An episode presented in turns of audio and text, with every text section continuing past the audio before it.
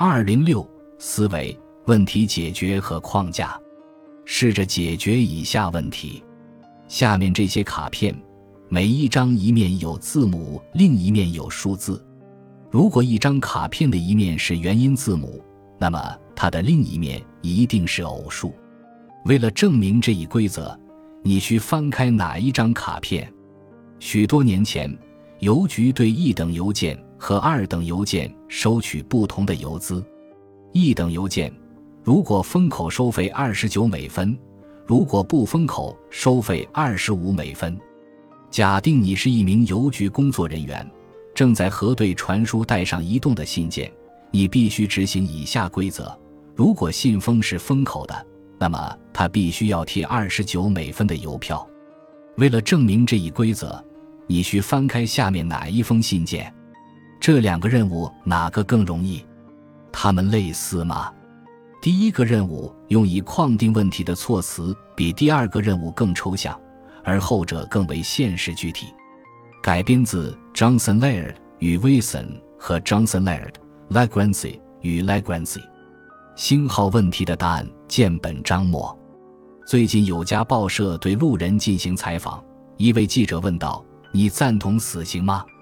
有个人给出了如下回答：“我信奉宗教，我认为每个人有生的权利。圣经说‘以眼还眼，以牙还牙’。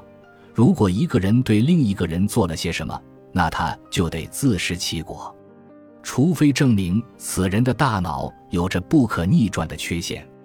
有些事情比死更糟糕，比如说强奸。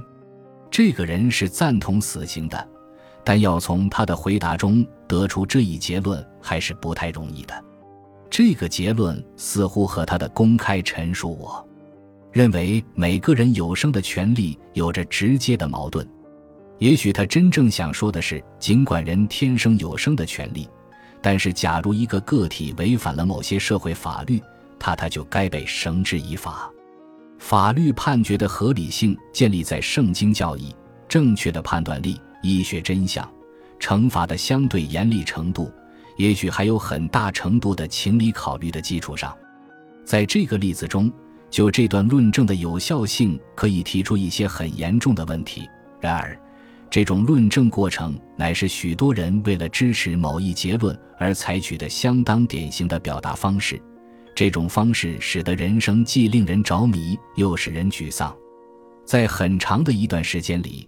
思维和逻辑乃是思辨的主题。两千多年前，亚里士多德介绍了一种用于推理或验证论证过程的方法，那就是三段论由三部分组成，依次是大前提、小前提和结论。看下面这个例子：如果大小前提是正确的，且推理形式无误，那么三段论推理所得结论被认为是有效的，或者说正确的。因此，可以用三段论逻辑来验证论证过程的有效性，可以判定不合逻辑的结论，并且分离出导致这一结论的动因。这简明扼要地阐述了最近许多思维和逻辑研究的理论基础。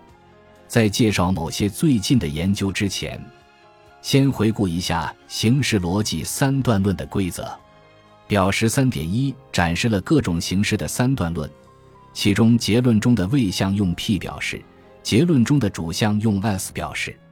大前提把结论中的谓项和中项 M 连接在一起，小前提把结论中的主项和中项连接在一起，结论则把主项和结论中的谓项连接起来。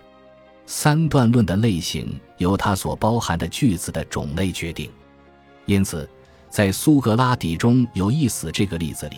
所有的句子都是全称肯定式，所以这个三段论就是 Triple A 式的。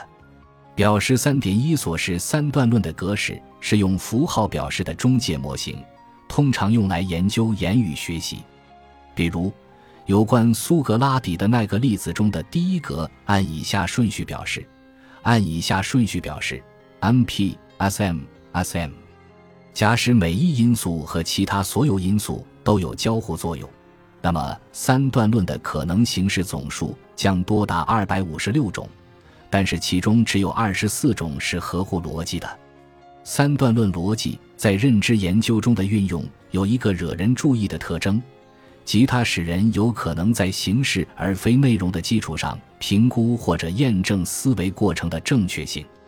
通过使用符号来表示主项和谓项，就有可能把逻辑思维简化为一种代数题。如果不考虑符号的具体所指，八个苹果加上三个苹果，再减去两个苹果，最后得到九个苹果。这句话就可以用数学公式 a 加 bc 等于 b 二，或者 ac 等于 b 二 b 来表示。相类似的，在三段论逻辑中，就有可能把事实陈述简化为符号，然后把它们当作数学公式里的符号，对它们进行运算。不用考虑它们代表了什么物理事实。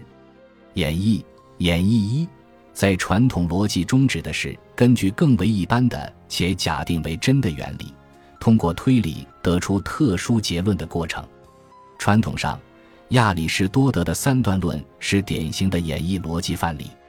二，在当代逻辑中，是指根据转换规则从公理中导出的仁义陈述。